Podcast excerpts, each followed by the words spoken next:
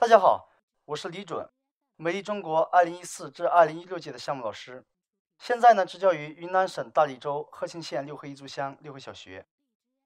跟其他从远离故乡来到云南支教的小伙伴不一样，我是一个地地道道的云南人。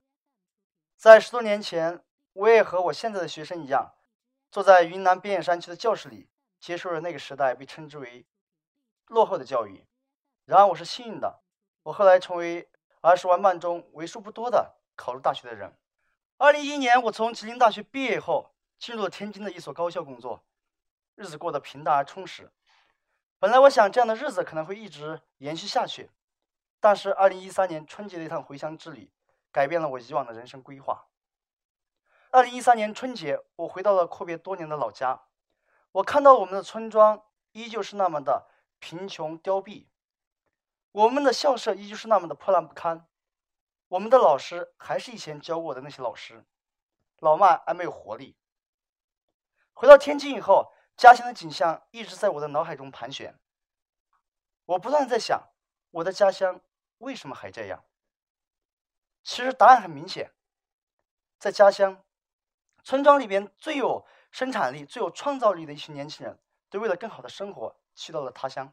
那么，建设家乡的责任就不可避免的落到了留守在家乡的老人和妇女身上，而建设家乡的形式也转变为了简单的从他乡把钱赚回来。再转变为一座座无人居住的楼房而已。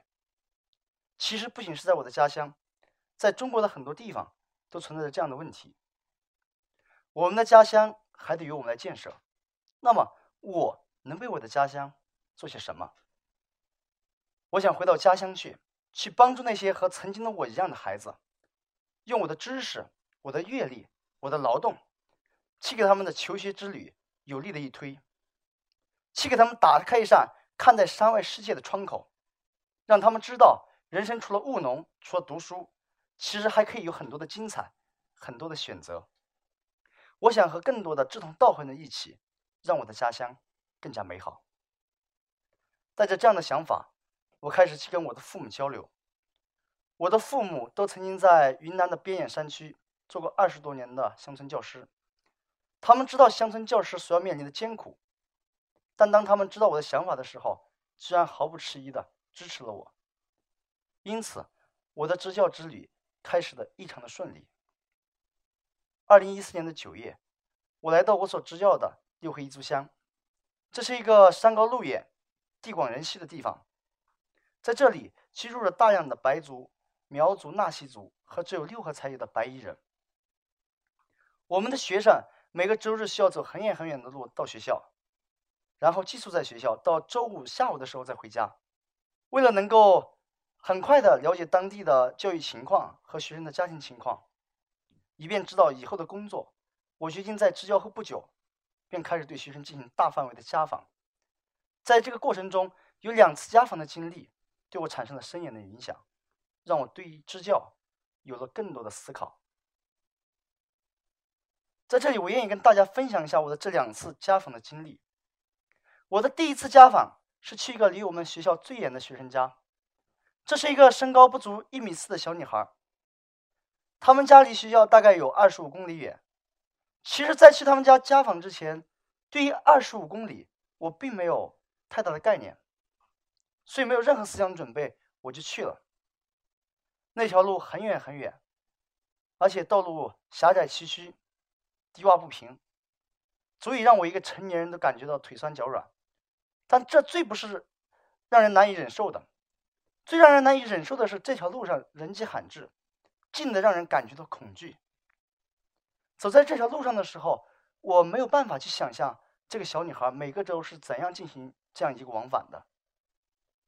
到他们家以后，我问他：“我说你每个周走这么远，累吗？”这个孩子告诉我：“很累。”我又问他：“那你为什么不去离家？”更近一点的一所村小去读书呢？这个孩子跟我分享了他的梦想。他告诉我，他们村到现在为止还没有出过一个大学生。他想成为他他们村第一个大学生。因为我们学校教的好，所以不管有多远，他都要来这儿上学。其实，在我们学校，像他这样每个周需要往返很远来学校上学的孩子，还有很多很多。我没有办法去一一的体会他们在路上所要经受的这种艰苦与孤独，但我知道他们这样坚持的原因，一定不仅仅是因为父母的要求，一定还有他们对于知识、对于未来的向往。我的第二次家访的主人公是一个生活在单亲家庭的小男孩。这个小男孩呢，在他的母亲在他刚出生后不久，便因为家庭暴力而离家出走了。我去到这个小男孩家里的时候，那天刚好赶上下雨。那个小男孩像落汤鸡一样赶着羊从山上下来，看到我站在他们家屋檐下躲雨，小孩特别激动，迫不及待过来给我开门。但当他打开房门的那一刹那，我怔住了。这是怎样一个家？用家徒四壁来形容一点都不过分。家里甚至连根像样的板凳都没有。烧火用的炉灶是只有我们在影视剧里面才能看到的那种三角的锅圈。目光所及的范围内，仅有一个沾满了苍蝇屎的电灯泡，算得上是一个家用电器。他的父亲见到我面以后，说的第一件事情。便是向我哭诉，在两天前，他和他自己的亲大哥因为争夺一个低保的名额，哥俩打架了，他被打掉了门牙，他让我帮他。面对这样一个家庭，这么一个不幸的孩子，想起这个孩子在学校里边，他积极的去参与各种学校活动，他非常喜欢到我的图书角来借各种图书，我的心里就莫名的发堵。这样的家庭，这样的贫困。还有客观存在的很低很低的升学率，这些都决定了这个孩子可能不会在求学的道路上获得未来，他最终可能会走上父辈的道路。那么，当他走上父辈的道路的时候，他会不会也像他的父亲一样一事潦倒呢？我不知道，我很担忧。这两次家访的经历让我对于支教有了更多的思考。其实，在之前，我对于支教的意义的理解是这样的。我们教会他们科学文化知识，告诉他们山外的世界很精彩，鼓励他们走出大山。但这两次家访的经历让我看到，其实我们这样的想法是远远不够的。第一次的家访让我看到我们的孩子很好学，他们通过希望通过上学去获得知识，通过知识去改变自己的命运。但第二次家访的经历让我看到，我们的孩子在求学的道路上会面对很多很多的困难。比如家庭教育、贫穷，还有区域的教育差距，以及低的可怜的升学率，这些因素都可能让他们只能留在这片土地上，延续父辈的道路，从事农业生产，承担起建设家乡的这份使命。那么问题就来了：当他留在这片土地上建设这片土地的时候，他能否认同这片土地？他能否坦然的接受自己的使命？他能不能具备建设这片土地的信心和能力？他会不会也像今天的乡村青年一样，年复一年的像候鸟一般在家乡与他乡之间往返？这些问题的答案我都不知道。但是我知道这些问题一定是我们的教育所要解决的问题。我觉得什么样的教育才是有情怀的教育？我们除了教会他们科学文化知识之外，我们还应该。给他们创造一些机会，让他们去思考、去实践、去认识家乡、发现家乡，并最终认同家乡。正是基于这些思考，有了我们后来的“让家乡的明天更美好”项目。这个项目的目的是培养孩子们爱家乡、建设家乡的情怀，并在项目的实施过程中锻炼孩子的合作能力以及发现问题、解决问题的能力。我们打出的口号是：“与其向别处仰望，不如从家乡起航。”那么为什么要有这么一个口号呢？因为我们觉得我们的孩子们在二十年以后，他们必将会成为这片土地的建设者与领导者。这片土地要摆脱贫穷，最终还得依靠他们。他们怎么样，这片土地就怎么样。这个项目已经开展四年了，但是我们六合小学一直没有去参与。原因一方面是六合小学地处偏远，项目开展起来有诸多的不便；还有另外一方面原因，是因为我们担心我们的孩子在跟外界接触很少，知识储备不足的情况下，能否去完成项目？但是有了这两次家访后的感悟，我们下定决心，不管有多么困难，我们一定要把这个项目开展下去。项目启动以后，学生的报名热情让我们感到惊讶。全校二十五组，一百二十五名学生报名参与其中，占到学校一半多的学生。其实，在接到学生报名表之前，我们对学生报名热情一直不是很乐乐观，因为在之前我们的接触中，我们感觉自己的孩子好像不是特别的有自信，对于未知的事物呢，常常表现出一种畏惧的情绪。但是，当学生的报名表交到我们手里的时候，我们感觉到，其实我们的孩子根本不缺乏自信，不缺乏勇气，他们缺的是展现自己的一个舞台。在项目的调研阶段。我们支教老师教会了学生怎么去开始调研、开展调研，怎么去撰写调研报告，并针对各组存在的实际情况，我们展开了项目讨论会，引导着他们去发现家乡环境发展中存在的问题，鼓励他们各自分工完成调研。学生们展现出来对家乡的责任感和他们的洞察力，让我们惊讶。他们所发现的问题都切中了当地的发展所需。经历了项目调研以后，我们要对项目存在的问题展开分析。并制定出确实可行的项目方案。在这个过程中呢，学生通过独立思考、信息查阅以及求助师长，都制定了可行的项目执行方案。学生很聪明，他们制定的方案让我们脑洞大开，但也有理具具极强的可实践性。比如像大建村的项目，大建村的孩子们，他们发现了自己村庄垃圾处理的方式都是垃圾焚烧。垃圾焚烧呢，造成了很大的环境污染，经常导致村庄臭气熏天，同时还浪费了很多资源。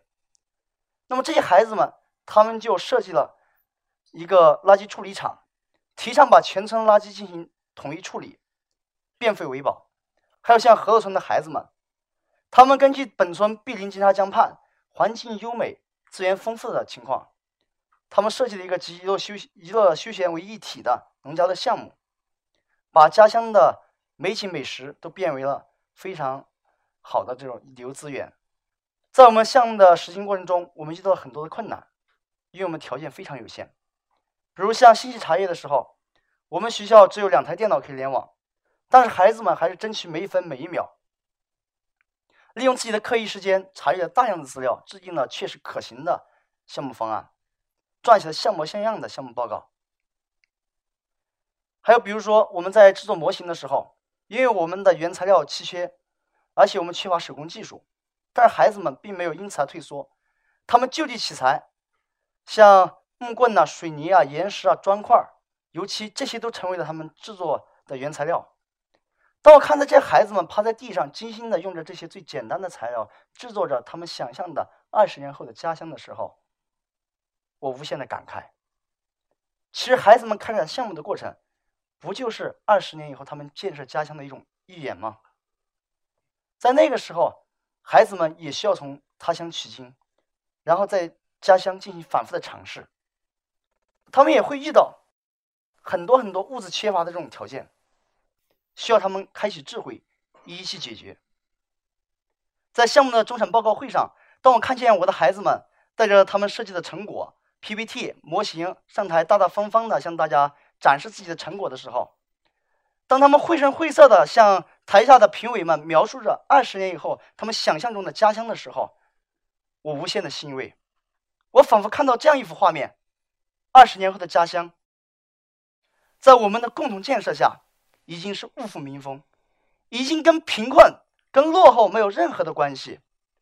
那个时候，我们的兄弟姐妹们不再需要为了更好的生活而背井离乡，而我们的孩子们。也不再需要羡慕嫉妒的去仰望远方，而这样的家乡，不正是驱使我回到家乡来支教的原动力吗？两年的支教时光已经接近了尾声，两年很短，跟孩子们相处的还不够。对三尺讲台我还有太多的期待，但是两年又很长，有过很多欲语无人的寂寞，也有过很多机遇物质的诱惑。很幸运，两年来我一直在用心的付出，在用心的发现，感受到太多太多来自孩子们的美好，让家乡的明天更美好，是我回到云南来支教的初衷。跟孩子们接触的过程，让我更加坚信我的这个初衷一定会实现。